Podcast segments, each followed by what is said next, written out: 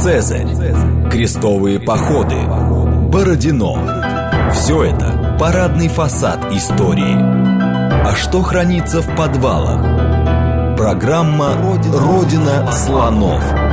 То, о чем ученые обычно не рассказывают, потому что их не спрашивают. Программа предназначена для лиц старше 16 лет. Добрый день, это «Родина слонов», программа об исторических мифах, об истории, которую мы не знаем, о тех фактах, которые вполне очевидны для ученых, но по разным причинам прошли мимо нас. Меня зовут Михаил Родин.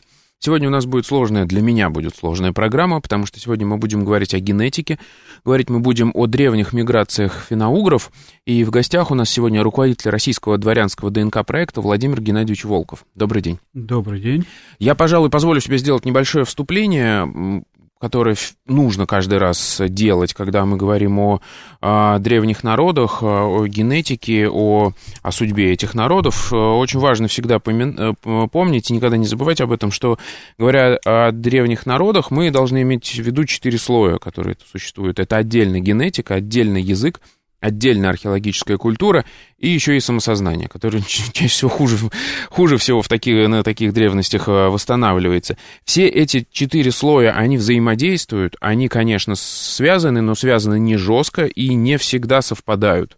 То есть мы знаем примеры того, что генетически один народ может состоять там из разных а, генетических каких-то частей, но при этом они себя считают одним народом. То же самое и с языком. Они могут говорить на разных языках, но считают себя одним народом и так далее. И вот сегодня мы будем говорить в первую очередь про генетику. И тут, в свою очередь, еще одна, тоже не так все просто. Мне очень нравится метафора, которую я услышал от Олега Балановского, одного из наших предыдущих гостей, который э, сравнивал э, эту всю картину с ковром, где гаплогруппа — это ниточки в ковре, а узоры это вот, собственно, народ, как сплелись вот эти разные ниточки в один узор. И надо иметь в виду, что эта ниточка, она может в другом конце ковра сплестись в другой узор, и там тоже стать частью другого народа. Вот сегодня мы говорим про древних, древние миграции финно-угров, а, но, наверное, все-таки ну, лучше использовать в основном такой термин генетический, правильно? Это гаплогруппа 1, N1C, правильно? А, ну, или точнее, основ... генетические предки финоугров, или основной массы финоугров. Угу то это будет еще точнее. Современных финно-угров. Да, современных финно-угров, носителей э, людей, говорящих на финно-угорских языках. Угу. Но начнем мы с, с другой стороны, казалось бы. Вы известны как один из э, руководителей проекта по расшифровке генома Рюриковичей. А, и, насколько я понимаю, эта тема тоже связана. Потому что Рюриковичи удивительным образом тоже э, носители этой самой группы... Варианта хромосомы. Варианта хромосомы, да, N1C. Давайте выясним, что же это такое, потому что, насколько я понимаю, есть по этому поводу даже спекуляция о том, что Рюрикович это финугр. Э, мы занимались э, много лет уже исследованием различных ветвей Рюриковичей, различных линий генети... родословных, и э, сравнивали, э, анализировали данные генетические представители рода Рюрика, потомков Рюрика, и э, реальными родословными. И в целом мы уже закончили исследование, большинство Рюриковичей мы проверили. В целом мы, у нас есть однозначный вывод, недавно он был, был должен это на конференции, что основная группа Рюриковичей, несомненно, родственники между собой, это потомки Ярослава Мудрого по разным линиям, от его двух сыновей, от Святослава и от Всеволода, или точнее Ольговича и Мономашича, как их иногда называют, они генетически э, достаточно близкие родственники в рамках примерно тысячи лет назад, что полностью соответствует документальной родословной. И исследуя более глубок, глубоко эту линию, которой они принадлежат, э, сравнивая с более дальними генетическими родственниками, можно тоже сделать очень э, правильный, точный вывод о происхождении именно этой линии среди Рюриковичей и, скорее всего, происхождение самого Рюрика. А, большинство генетических родственников Рюриковича проживает в Швеции. А, в целом, та линия, которая принадлежат 54% э, представителей этой линии проживает в Швеции, либо предки их проживали в Швеции. И можно сделать однозначный вывод, что ближайшие предки Рюриковичи, может быть, на глубь на 200 лет, на несколько поколений – также проживали на территории Швеции. Там уже можно спекулировать далее, но в целом, в целом мы можем говорить, что, во-первых, основная группа Рюрикович является, имеет скандинавское происхождение, вероятнее всего из Швеции, с территории Швеции, и что соответствует, соответственно, нашим первым летописям, повести временных лет, прежде всего указанием на то, что Рюрик был, скорее всего, скандинав, и связан был с этими территориями его происхождения. Вы в своей статье даже конкретное место указываете, откуда Да, да, Там потому, Упсала, да, это, да, это предполагалось, предполагалось, что возможно такое, но дело в том, что самые близкие, самые близкие генетические родственники Рюриковича проживают недалеко от Упсалы, а, которая ранее являлась столицей Швеции в древние времена, а, и где проживали короли из древнейшей династии. То есть где-то они рядом. Ну, спекулировать тут можно дальше примерно, но мы можем говорить, что с восточной Швеции, которая территория наиболее близка к территории Финляндии, а, соединяется практически и островами, и проливами, легко добраться до территории Финляндии, оттуда еще и далее можно двигаться по Финскому заливу и через Волхов попасть в Ладогу. И, собственно, где и Рюрик э, начал княжить. Угу. Хорошо. Ну так вот, их объединяет с финуграми вот это вот э, тип N1C. Э, о чем нам это говорит? Говорит ли нам это о том, что э, скандинавы современные, или та часть скандинавов, которые являются носителями этого, этого гаплотипа, э, являются родственниками финугров? Очень удаленными. Э, по нашим расчетам, генетики делают э, специальные расчеты, датировки, когда возникает линия примерно, когда она разделяется, можно говорить о том, что предок определенной группы жил в определенное время и на определенной территории. Ну и получается, что а, предок Рюрика появился на территории Швеции больше 2000 лет назад, там 2300 лет, либо где-то рядом, и э, Пришел он с территории, несомненно, с территории Финляндии, с этой территории, э, в массе мигрирующих э, с территории, с восточных территорий, и, скорее всего, связаны эти миграции с финно-угорскими культурами. Но здесь также э, мы видим на основании принадлежности Рюриковича к определенной генетической линии, что в основном эта линия распространена среди финно-угров ну, среди финнов больше 60% эта группа представлена, тоже небольшие такие сублинии представлены, разные. Рюриковичи принадлежат к одной из них, которая в Финляндии, хотя и не сильно распространена, но, тем не менее, а, а, эта линия все-таки берет истоки именно на территории Финляндии. И далее уже более древние предки, генетические предки, это Рюриковичи, и одновременно а, предки большей части финнов, а, северных русских, они проживали еще далее на Востоке, на Урале, и пришли, скорее всего, с более восточных территорий, Сибири, и глубже, если мы рассматриваем эту линию, самые удаленные группы, можно говорить о предках, проживали в Южном Китае, Миграция, скорее всего, шла оттуда. Это было очень древнейшие времена. Сейчас подробно будем это разбирать. Я просто хотел зафиксировать вот этот момент. То есть, когда я сказал про узор на ковре, мы здесь, как вот в Швеции, как раз получается, и наблюдаем вот это один из того, из моментов, как складывается этот узор. Да, у нас есть вот эта ниточка N1C, которая пришла с Востока. У нас есть, э, скажем, там, носители германских языков, видимо, и вот там они встретились, сплелись вот, собственно, в этот узор э, скандинавского. И получилась такая ниточка э, скандинавская, точнее шведская, которая имеет финское происхождение, финно-угорское, да. может угу, так, угу. финское происхождение, древние предки, ближе ближе к финоуграм, и, судя по всем расчетам, и археологическим, генетическим, это, скорее всего, были финоугры. А далее, вот э, более двух тысяч лет назад переселяется на территорию Скандинавии, уже становится а, древними шведами, можно, можно угу. так выразиться. И, соответственно, Рюрик и Рюриковичи, а, несомненно, несомненно, их можно называть также скандинавами прежде всего, отнюдь не финоуграми.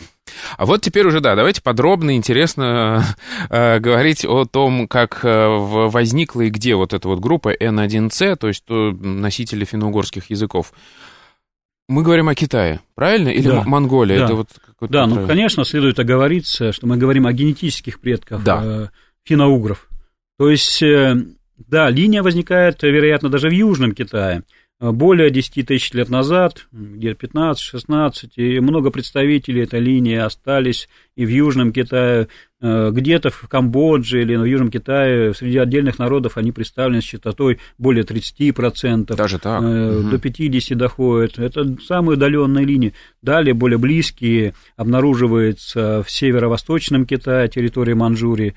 И таким образом хорошо заметна миграция. Миграция этой группы, этой генетической линии э, через Китай, появление их в Сибири и дальше на запад – есть проблемы, есть, конечно, проблемы. А, примерно 6 или 7 тысяч лет назад они появились в Прибайкале. Сейчас появились данные по древней ДНК, которые тоже подтверждают это, что представители этой линии, предковой линии для разных э, подразделений гаплогруппы N, э, там уже присутствует, путь был примерно один. И оттуда они уже расходятся в разных направлениях. С Прибайкале, на границе с Монголией, кто-то уходит на северо-восток, а подождите, а, а получается вот эта миграция с, из Южного Китая до э, нашего Прибайкалия, это там, я так понимаю, ч... это где у нас? Ну, где-то в Монголии, в Прибайкале они появились ага. 6-7 тысяч лет назад. То есть это, получается, 3 тысячи, 4 тысячи лет заняла до нашей вот эры. это. Да, до нашей да. Заняла миграция. А, ну, возможно, возможно, тут сложно сказать, потоки могли быть, да, да, достаточно длительное время передвигались. И вот уже после шести тысяч лет назад они э, здесь, уже на территории Сибири, разделяются на разные линии, которые одна дала начало э, части монголов, сохранилась там, э, часть мигрирует, я говорю, на северо-восток, дает начало большей части тюкчи, юкагиров и коряков. Коряков чукчи прежде всего, более 50% эта группа представлена. И она очень близка, эта группа европейским линиям. А далее они появляются на западе, а, точнее, с западной стороны Урала. И здесь есть еще сложности. Еще раз, пардон, тоже уточню, да. потому что это важно. Я, я... хотел как раз сказать про а, как давайте. она... То есть есть сложности определить, каким путем они двигались, южным или северным. Угу, угу. А, пока, так как они оставили мало следов, очень мало следов. Но последние данные, недавно появившиеся, а, скорее всего, появятся какие-то древние данные, показывают на миграцию северным путем. Северный через, путь это... Через э, тундру через тундру, а, вот там, по, по лени, на север, и далее по тундре на запад, на запад и появление их э, на территории Восточной Европы. То есть, получается, они через э, Северный Урал там прошли? Да, да. Получается, генетические расчеты показывают именно так. Это совпадает с археологическими данными, особенно заселение Урала, особенно связи некоторые с уральскими, э, восточно-уральскими группами и народами, живущие даже на Южном Урале, в частности, с башкирами. Определенные связи наблюдаются. Башкир оказалось тоже э, гаплогруппой на 1С, на 1С представлена достаточно с большой частотой. Это о многом говорит, о каких-то связях. Но э, две основные группы появляются уже в Европе и дают начало основной массе европейских финоугров. Угу. А, хорошо, а вот если мы возьмем этот эм, мы же говорим, да, сейчас N1C очень сильно распространена в разных народах, там от Южного Китая до Чукчи, вы говорите, это вот все. И это, естественно, все разные языки, разные культуры и да. так далее.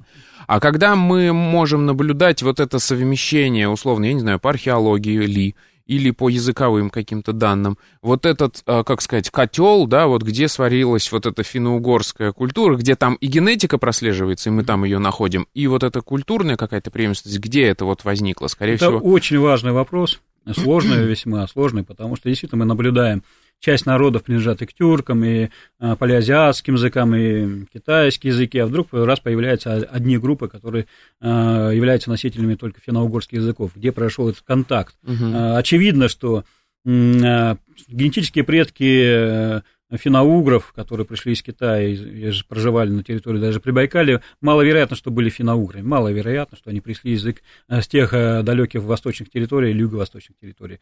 А здесь они как-то получили этот язык, получили этот язык позднее, столкнулись, э, смешались с какими-то группами населения, уже носителей языка, когда формировался этот язык.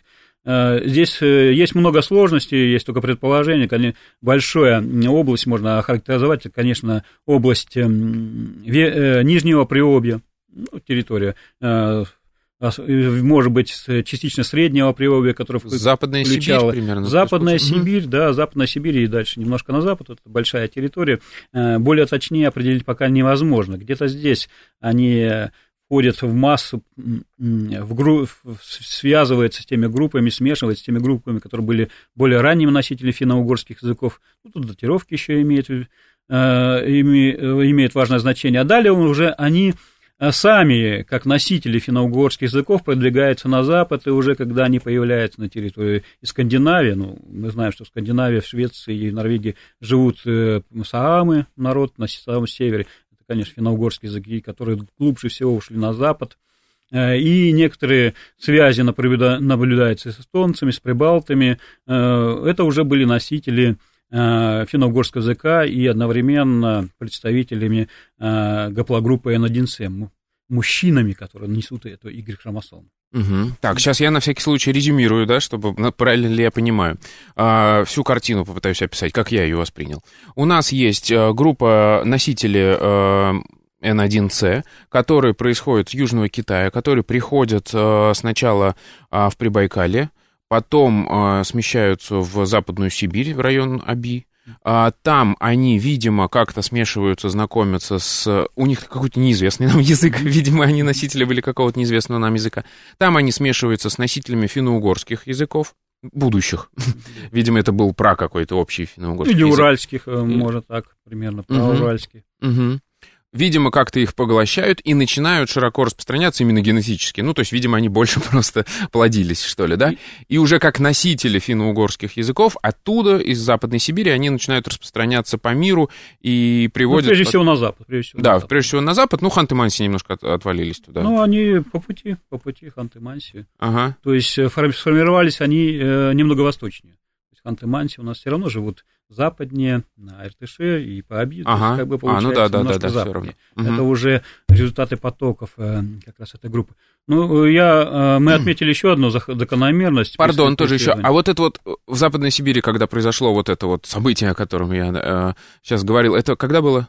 Относительно недавно вхождение, получается, не более пяти тысяч лет назад.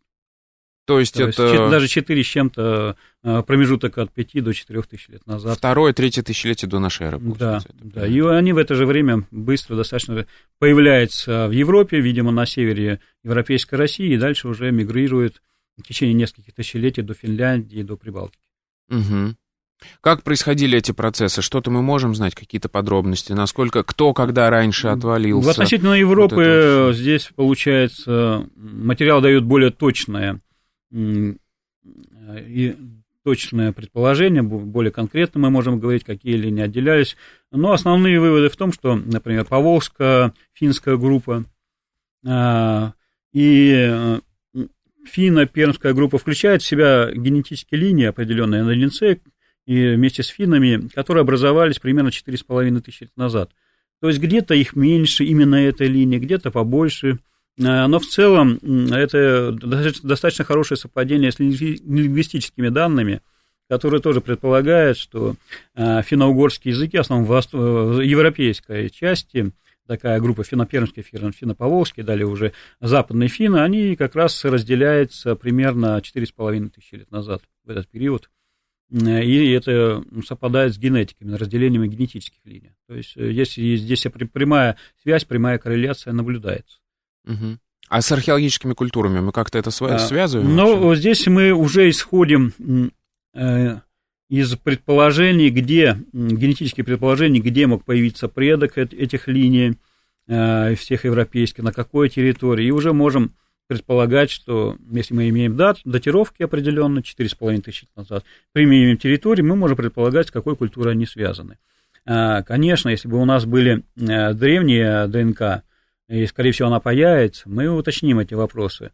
Но, в частности, я связываю с, с культурами э, Гаринско-Боринской общности, и они уже оттуда происходят. Это они захватывали, эта общность захватывала часть Урала и распространялась на территории Кировской области, уходила немножко на запад, но в основном э, прилегала э, с запада к Уралу, к Северному Уралу. И оттуда частично они уходили на юг, э, входили в состав, могли в состав других культур входить, и далее уже эти культуры развивались, э, разделялись, э, но, несомненно, можно связывать с культурой э, сетчатой керамики или текстильной керамики, так называемой, которая уже занимала более западные территории, доходили даже и территории этой культуры до Прибалтики, частично захватывали, подходила к территории Скандинавии, и ряд культур более древних, которые появляются в Финляндии, и связано либо с финскими культурами, ну, ближе финнам это как, как польская культура. Это уже практически либо рубеж нашей эры, либо наша эра, некоторые культуры возникают. И, например, предки финнов, часть, по крайней мере, появляется на территории Финляндии тоже относительно недавно, ну, около трех тысяч лет назад, затем заселяют. Я предполагаю, что основная масса финнов происходит э, с севера, двигалась северным путем, Финляндию заселилась с самых северных территорий и уже шла, заселяла Финляндию с севера и уходили на юг. А предки Рюриковича двигались более южным путем, а, возможно, через ближе к Ладоге, ну, точнее, Ладожскому озеру, Ладожскому озеру, да, продвигались по территории Корейского перешейка, и по Южной Финляндии они э, прошли и достигли территории Швеции. А вот смотрите, мы сейчас описываем э, территорию огромных масштабов. Это от Западной Сибири до Европы, Скандинавии. Э, и я с этим сталкивался и думал об этом. Когда мы говорим о там, примерно чуть более позднем периоде, там, о расселении славян на территории среднерусской, э, как, русской равнины, а, такое ощущение, что это вообще огромный весь финно-угорский мир. И то есть и куда вторгаются как бы восточные славяне? А, вопрос, а, действительно ли это так? Действительно ли только они здесь жили? И насколько это генетически однородная была территория? Вот я имею в виду на рубеже R где-то, вот когда вот уже они заняли все свои Ну, история места. там тоже сложная, просто массив, массив именно представителей НДНЦ на севере был более, скажем, ну, они были доминирующей группой. Но немного южные территории уже, Поволжье, соответственно, а, бассейна Оки, где, несомненно, финно-угры присутствовали, а, но там э, и по генетическим данным можно видеть э, значительное смешение с более южными группами. То есть миграции шли как с севера, уходили, старались э, таежные народы или лесные народы в данном случае двигаться на юг, и наоборот степные народы, представители степных народов и определенных генетических групп, даже кавказских, которые, несомненно, связаны, может быть, с явными культурой еще, потомки представителей явной культуры, они двигались на север.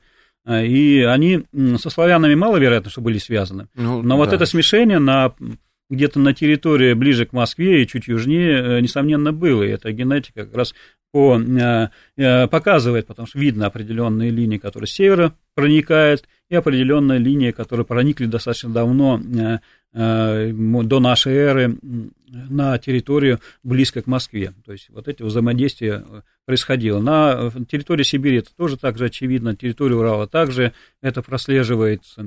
А вот генетические предки славян появляются немного позже, немного позже. Датировки разные, но в целом даже по генетическим датировкам можно говорить, что не раньше VI века появились на территории России. Белоруссии и Украины совсем, совсем другие территории. А, для некоторых групп, э, которые широко представлены среди русских, Белоруссия, скорее всего, является прародиной. То есть оттуда миграция происходила. Ну, частично с территории Польши, частично с территории Украины, но Белоруссии представлены практически все предковые линии, характерные для э, современных русских. Угу. Но это да. все э, основной масс. Не, основной масс. Неплохо коррелируется с данными археологии. А, да, собственно, расчеты генетически так и показывают. Это э, не совсем доказательство, потому что нам все равно нужно палео-ДНК, чтобы уже окончательно мы убедились, какая именно генетическая линия представлена среди, была среди кривичей, среди вятичей, среди новгородских славян. А, но пока мы, располагая генетическими данными современных людях иммиграции, э, которые мы анализируем на основании современных данных, то есть есть неплохая корреляция именно с данными древних источников и археологии. Это программа «Родина слонов». В гостях у нас сегодня Владимир Геннадьевич Волков. Мы говорим о древних э, миграциях финно-угров. После новостей вернемся и продолжим. Программа «Родина слонов». То, о чем ученые обычно не рассказывают, потому что их не спрашивают – еще раз добрый день, это «Родина слонов», меня зовут Михаил Родин, в гостях у нас сегодня Владимир Геннадьевич Волков, мы говорим о древних э, миграциях финно-угров, и уже даже не очень древних, про Средневековье начали говорить. А мы закончили на том, как расселились э, финно-угры примерно на рубеже Р, э, наших и заняли огромные территории там, от Сибири до Европы, Скандинавии и, в общем, большая территория, а не могли они... А, вот, и как это все, я хотел бы э, понять, как это все восстанавливается? Правильно ли я понимаю, что такую картину, вот эту с этими миграциями, можно рисовать просто изучив современное население и э, взяв современное ДНК современных людей? Э, частично можно говорить, да, именно так. Э, прежде всего, генетика позволяет делать датировки расхож... время расхождения разных линий, время возникновения субкладов. То есть, когда, когда в какое время жил предок определенных групп. То есть группа распространена, например, а, в Эстонии, в Финляндии, в Поволжье встречается, а, но не встречается, например, в Западной Сибири. И мы получаем определенные датировки, плюс-минус э, столетия, и примерно вот для общий предок разных европейских э, представителей гаплогруппы N1C жил примерно 4,5 тысячи лет назад. А, но так как это эта группа практически не представлена, вообще отсутствует на, в Западной Сибири, тем более на Востоке далее, на Юге не встречается. И основные как бы предковые линии, которые сохранились, которых нету финнов, которых нету э, прибалтов, например, миграция туда уходила, хотя это не совсем финно-угры, но миграция шла, шла оттуда, э, сохранились, например, на территории Кировской области. То есть такие маленькие веточки, которые присутствуют только там.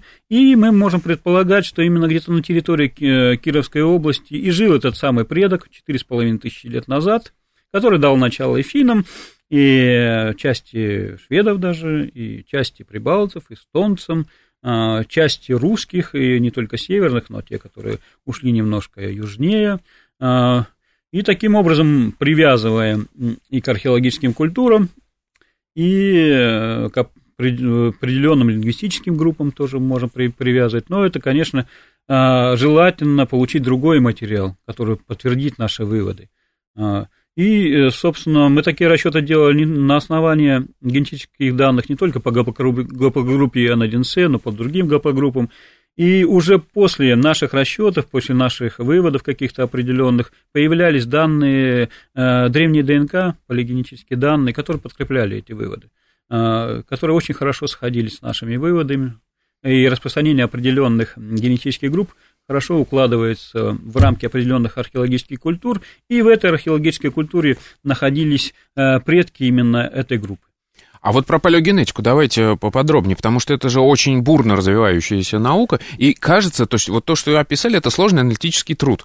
Оказалось бы, проще пойти раскопать э, эти могильники и посмотреть действительно, как они. Ну, Почему это делается достаточно это мало? гораздо, это как раз не проще, потому что проще собрать современное ДНК, современную ДНК людей, Э, в лаборатории провести анализы, получить полный геном, полные секвенсы, нежели э, вытащить, вынуть эту ДНК из, из древних костей. Это гораздо сложнее, дороже намного получается, э, и требует определенного времени, затрат, неопределенных методологий, метод, методик специфических. Не каждая лаборатория, например, в России может это сделать. Э, сложная, трудоемкая технология специфические.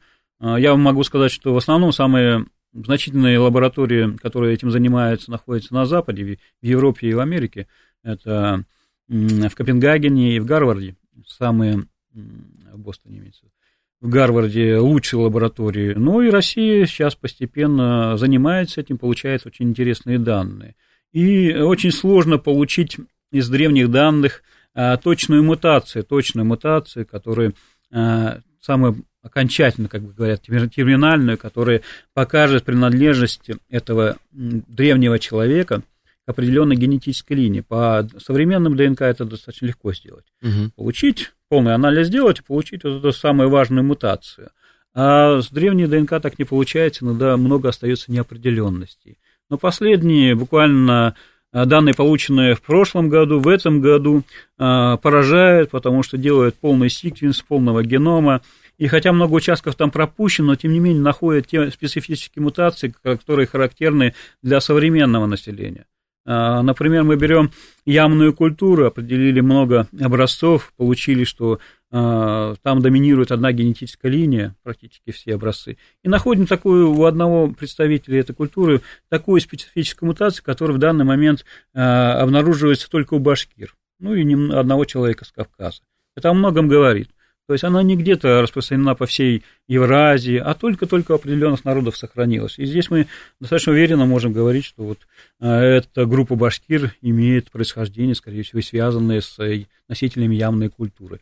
А, недавно были получены результаты по Прибайкалью, а, где-то мы, вот, который позволяет также нам говорить о, о определенном направлении миграции группы N1C. То есть как они мигрировались, на какой территории они могли находиться – и как они дальше продвигались на запад. И, в конце концов, а, тоже в прошлом году, совсем недавно были э, получены результаты э, с Оленя острове на Кольском полуострове. Примерно 3,5 тысячи лет назад э, существовала там культура, могильник, и там присутствует гаплогруппа N1C. Определили мутацию – ожидалось, что она может, то есть эти э, люди, которые там жили, могут являться предками либо финнов, либо других групп, но, к сожалению, показало нечто другое. Очень близкие родственники и финнам, и тем же Рюриковичем, скажем, предкам Рюриковичем, и скандинавам, и э, некоторым русским, но не совсем предки, рядом, совершенно рядом, та же близкая линия. То есть какие-то линии уходили, Э, путем далеко на запад, но не оставили потом. Ну, то есть это как первая волна миграции, которую потом накрыла второй волной, да, и они да, не миграции было несколько, потом. но здесь могли быть одновременно несколько линий идти, но в частности... Одна вымерла, другая осталась. В частности, mm-hmm. это показывает, что такого рода миграция примерно в это время происходили, в этом направлении именно эта гаплогруппа. И иногда, конечно, древняя ДНК, палеогенетика уточняет очень сильно выводы, полученные на основании современного ДНК, очень сильно уточняет, потому что мы имеем две исходные точки на основании а, данных по современной ДНК, достаточно удаленных по времени, могло миграция происходить длительная, например, а, Южный Иран, э, одна точка, а другая точка где-то в Томской области, скажем так, среди селькупов – и, казалось бы, могли из Южного Ирана напрямую пройти в течение нескольких тысяч лет назад и появиться а, в Томском приобе. А древняя ДНК показал совсем другой путь, более уточненный. Конечно, из Южного Ирана, но через Прибайкалье. Открыли в Прибайкалье столько много групп а, интересных, которые не оставили там потомков. Мы там не находим этих потомков, они вдруг оказываются на территории Новосибирского приобья, на Алтае, Томского приобья дальше двигаются. А в самом Прибайкале а, среди современного населения эти группы уже отсутствуют. То есть мы уточнили а, направление миграции примерно. Это ближайшие родственники американских индейцев. То есть, хотя 15 тысяч лет назад, но на территории Сибири это самые близкие. Надо, кстати, назад. думаю, отметить, что вы сейчас приводите примеры, которые не все, да, не все, далеко не все связаны да. с финограми. Ну, я с имею в виду, как пример такой угу. идеальной картины, которая получается, и мы устанавливаем, э, как они мигрировали не напрямую, а несколькими такими да. обходными путями. И древняя ДНК очень сильно помогает. Сильно Хорошо, помогает. давайте вернемся к финно-угорскому миру, как я его назвал, который, видимо, был все-таки, ну, не, не монолитным, но таким более, как сказать, одна ну, монолитно, можно сказать, э, там на рубеже эры и в первом тысячелетии нашей эры уже. Но сейчас выглядит так, как будто их раскидало достаточно широко по миру. Насколько они из-за этого отличаются все друг от друга? Вот про различия поговорим. А, в целом, не такая большая территория. Не такая большая территория. Не по всему миру, мы видим только север Евразии, североевропейской части России, в основном присутствуют и финоугры, собственно, за исключением, конечно, венгров но здесь мы наблюдаем тоже отличия генетические. То есть мужские линии а, а, разные. У одних народов доминирует НЛНЦ в основном. В целом у всех финоугров доминирует НЛНЦ, но в некоторых народах НЛНЦ представлены с меньшей частотой, иногда меньше половины. Хоть и есть, но разные, тем более группы НЛНЦ. Где-то одна линия представлена, а на Динцедр другая. Это тоже о многом говорит. У финнов, например, нет тех линий, которые присутствуют у удмуртов, у а, коми зарян. А, видимо, не дошли, просто не дошли. Какие-то угу. дошли, какие-то не дошли. А если мы смотрим картину по географическому распределению народов, ну, мы берем здесь поволжских финнов, марийцев и Рзя, Мокша, либо пермские э, группы, то есть удмурты, коми, коми зыряне, и даже коми-пермяки уже, если дело пошло, пока данные новые, не открытые, но очень ну, такие а, интересные, необычные. А, мы можем говорить о том, о влиянии юга, очень сильном влиянии юга на финоугров. Чем южнее, ну, то есть даже Эрзия и Мокша, марийцы. Там наблюдаются генетические линии, которые не связаны со славянами, а явно пришли с юга, а, связаны либо с Кавказом, либо со степной зоной, а, и с древними культурами, которые занимали степную зону, и анализ древнего ДНК, древний ДНК показывает, что эта группа в группе присутствует и у андроновцев, и близких к ним культур, и э, тех культур, которые стали наследниками андроновцев – и, возможно, занимали территорию Южной России и двигались оттуда на север. И это представлено у Мокши и Эрзи, представлено у марийцев такие линии, а, и представлены такие линии у коми-пермяков, например. Мы, честно говоря, у коми-пермяков, они живут в Пермском крае, не обнаружили практически N1C. Пока, mm. конечно, мало данных, мало данных, только идут исследования.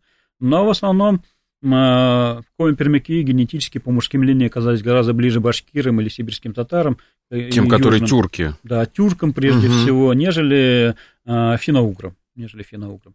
Коми-заряне здесь резко отличается, то есть север у нас э, представлен плотным слоем представителей э, группы N1C разных линий, но тем не менее там э, внедрение чужих линий, южных, э, западных не наблюдается большого небольшие, только связаны, возможно, с каким-то русским населением, славянами, которые проникали, э, но незначительно. А южные группы, как марийцы, которые контачили очень сильно э, с тюрками, с татарами прежде всего, там наблюдается практически половина э, групп, которые можно назвать группами финно-угорского происхождения, Донеце и ряд других, то есть, а другие явно связаны с татарами, то есть практически марийцы наполовину ближе были половина марийцев ближе к татарам. Генетически. К татарам. И тем, которые степного происхождения, можно говорить, у них такие специфические линии, которые встречаются только среди копчаков, э, половцев наших, известных по русским летописям.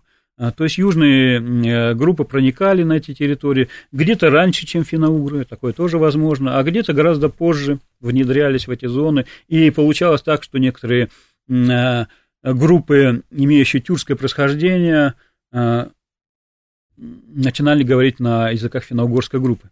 То есть не, не тюркизация, а обратный процесс. То есть удивительно, генетика это показывает у многих народов, которые находятся то есть, э, на пограничье. Ну, это как раз вот, э, опять же, возвращаясь к метафоре Балановского про ковер, который состоит из многих ниточек, мы видим, что вроде как узор-то, ну, это все финно-угры. Они все говорят на родственных языках, у них культура похожая. Что... Но когда мы смотрим каждый отдельный маленький кусочек, там узор всегда немножко разный. И, то есть, генетически они все очень сложно сложны. И, и далеко не везде на 1С, я так понимаю, доминирует, да? Там да, где-то да. есть и меньше 50%. Они, язык э, определяет сознание, прежде всего, ну, а по самосознанию, отнесению к определенной этнической э, общности, они, конечно, однозначно определяют себя как афиноугров. Предки могли быть э, э, тюрками 500 лет назад или ранее, то есть это уже ничего не говорит э, о самом человеке. Это про коми-пермяков, да, Нет, вы сказали? Ну, про, да, коми-пермяков, в частности, некоторых марийцев, э, даже удмуртов. То есть они по языку финно-угра, а генетически да. а скорее часть из них, тюрки. да, Скорее если всего, можно так сказать. Да, если можно так сказать, какого-то такого степной компонент присутствует. Ага. А есть еще один известный пример, который тоже хотелось бы подробно обсудить. Вот как, как раз вот такого показания а, смешения э, в разных пропорциях языка, скажем так, и генетики в народе. Это венгры.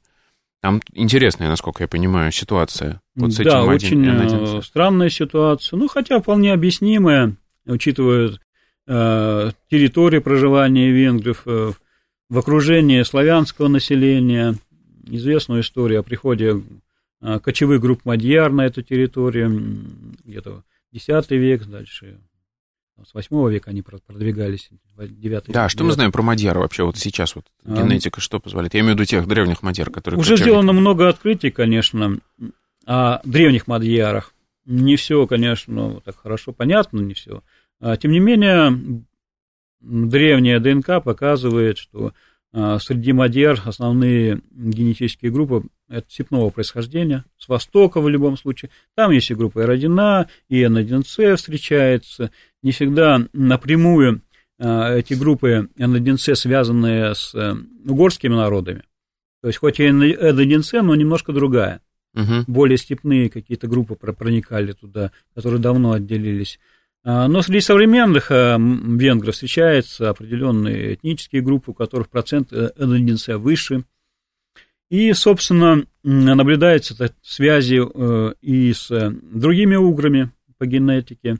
НДНЦ представлена такая же, как у венгров, также у хантов, у мантии, представлена у хантов мантии с достаточно чистотой, что может говорить о каких-то связях. Ну и, в конце концов, миграции, по, которые мы рассчитали как бы на основании современного ДНК, также показывает, что где-то они с востока приходили, где-то располагалась их общая прародина. Но вот тут нельзя упомянуть, конечно, нельзя не упомянуть башкир, у которых э, группа э, НДНЦ представлена со значительной частотой, около 30% по всей Башкирии. И э, связи с венграми у них еще более сильные, не только по а, не только Э, связаны с этой линией, с НРДНЦ, но с другими линиями. РДНА, РДНБ, очень много связей э, из исторических источников и других этнологических работ.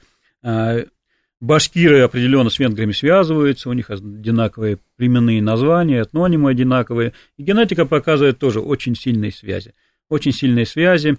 То есть масса мадьяр продвигалась по той территории, которая находилась рядом с Башкирией либо вообще по То есть они там как-то смешались в какой-то Они там все смешались, да? и уже еще большей массы, а, как бы впитав в себя другие генетические линии с Востока, из Монголии, из Новосибирского приобья, этой массы потомков древних культур, они, все эти группы двигаются дальше на запад, и а, в качестве мадьяр появляется в Панонии, на территории современной Венгрии – и это древняя ДНК также показывает.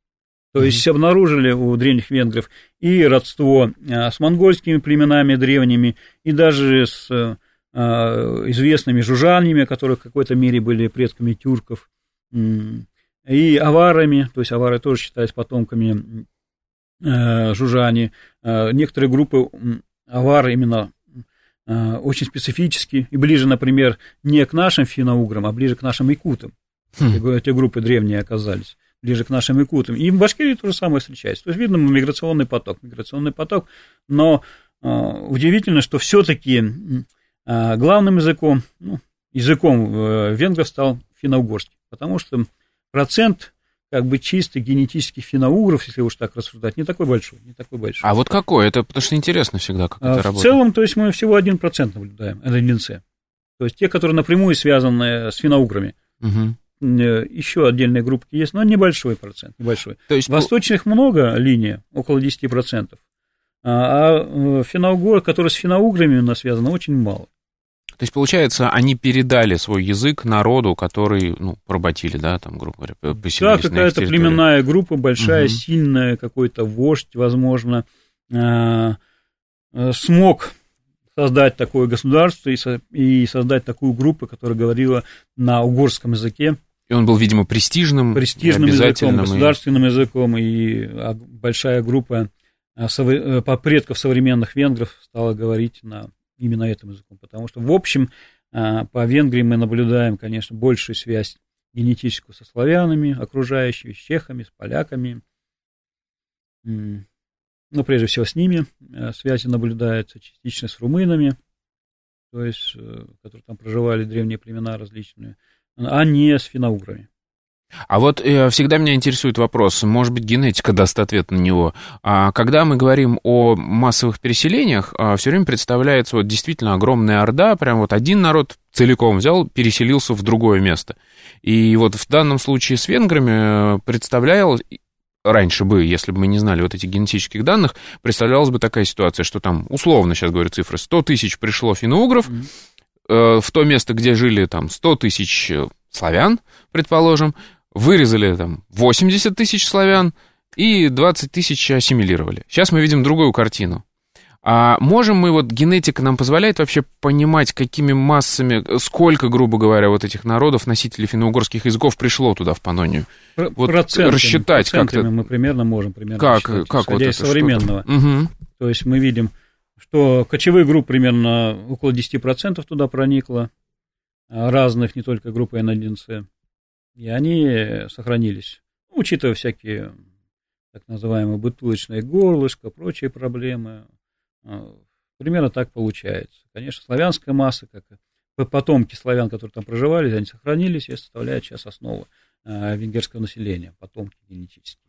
То есть, получается, примерно было такая, такое соотношение, что там 10 а, тысяч, э, ну, опять же говорю, ну, цифра очень условная, Здесь условно, потому что я не знаю, да. сколько тогда проживало население на этой территории. Если бы то я знал, то можно примерно. Из 100%, вот они там столкнулись, вот они все 100%. 10 из них только было кочевников, а 90 Возможно, это на вот... те времена население было поменьше. Угу. То есть по-разному. Миллионов. Ну да, я то говорю сейчас в процентах, просто интересно. Да. Угу. И, и это, я, это интересно просто про культурное взаимодействие, что эти 10% умудрились навязать свою культуру, язык э, а этим вот 90%. Э, в отношении, вот я предполагаю, э, первых финоугров, которые появились где-то при Обии, какая-то группа, там, там значительно, значительно какая-то проникла, но в те времена, конечно, число угу. могло быть меньше. И учитывая, что других линий мы там не наблюдаем, которых можно связать с финоуграми основными, кто мог основать, то могло, мог произойти процесс полного вытеснения мужского старого населения, старого мужского населения. А, там другая картина Да, там была. другая. И на севере наблюдается, что некоторые мужские линии очень молодые, а женские линии, наоборот, очень древние. Очень древние, которые возраст достигает 20 тысяч лет назад, и на территории Сибири они обитали с древности. Мы получаем очень интересную картину, если начертим карту основной женской гаплогруппы, которая встречается у финно-угров, и мужские гаплогруппы. И э, точка совмещения, где они расходятся, с одной стороны, где совмещается восточная граница, она как раз проходит по э, Приобе, там, по этой территории, Приобе, либо к Енисею ближе. То есть там гаплогруппа, например, метагруппа У4, так называемая, она заканчивается. Именно там. И она как раз э, является основной у финно-угров. Возможно, Э, эта гаплогруппа, особенно восточные носители, женской метагруппы, они как раз и были первичными носителями финно-угорского языка или уральского языка и находились там на востоке. Но а, мужской генофонд этих э, первичных носителей не сохранился. То есть э, где-то мы видим, э, вот там первый этап, да, возникновения вот этой всей N1, э, ну, я имею в виду вот с носителей финно-угорских языков, там, скорее всего, геноцид, да, они пришли к носителям финно-угорских языков, вырезали всех мужчин, ну, поглотили, поженились с женщинами и дальше пошли развиваться. В другой ситуации, в Панонии, там культурное доминирование скорее, да, то есть генетически они как раз не доминировали, а только принесли ну, свой язык. Ну, в первом случае сценарий варианты. преемственности языка, то есть они, скорее всего, пришли с, другим, с другим языком и взяли язык местного населения. Да, да. И тот же сценарий наблюдается, когда группа НЛДНЦ проникает в Прибалтику. То есть современные латыши и литовцы, а, ну, на 50%, где-то 40 с чем-то процентов представлены гаплогруппой N1C, то есть одной из ветвей. Э, то есть маловероятно, что они изначально были, говорили на языках Балтийской группы. Маловероятно. То есть это так, такой же сценарий, когда они внедрились, а, покорили определенное население, возможно, предков другой части а, литовцев и латышей, носителей индоевропейских языков, но сами приняли этот язык. И сейчас НДНЦ в Прибалтике одна из главных доминирующих линий. Угу. Интересно, а вот если мы говорим о, о будущем, да, мы просто сейчас нарисовали такую стройную картину, что вроде все понятно, нет? Еще, что, что вы дальше будете? Ну, уточнять, За счет палеогенетики уточнять, уточнять, уточнять да, вот это? Э, что в Западной Сибири происходило, э, подтверждать эти выводы, подтверждать на основании также полигенетики, конечно, насколько как датировки подтверждать таким образом, потому что тоже определенные мутации, мы находим древние ДНК, а там присутствует та мутация, которая примерно в это время возникала. Все таким образом подтверждается.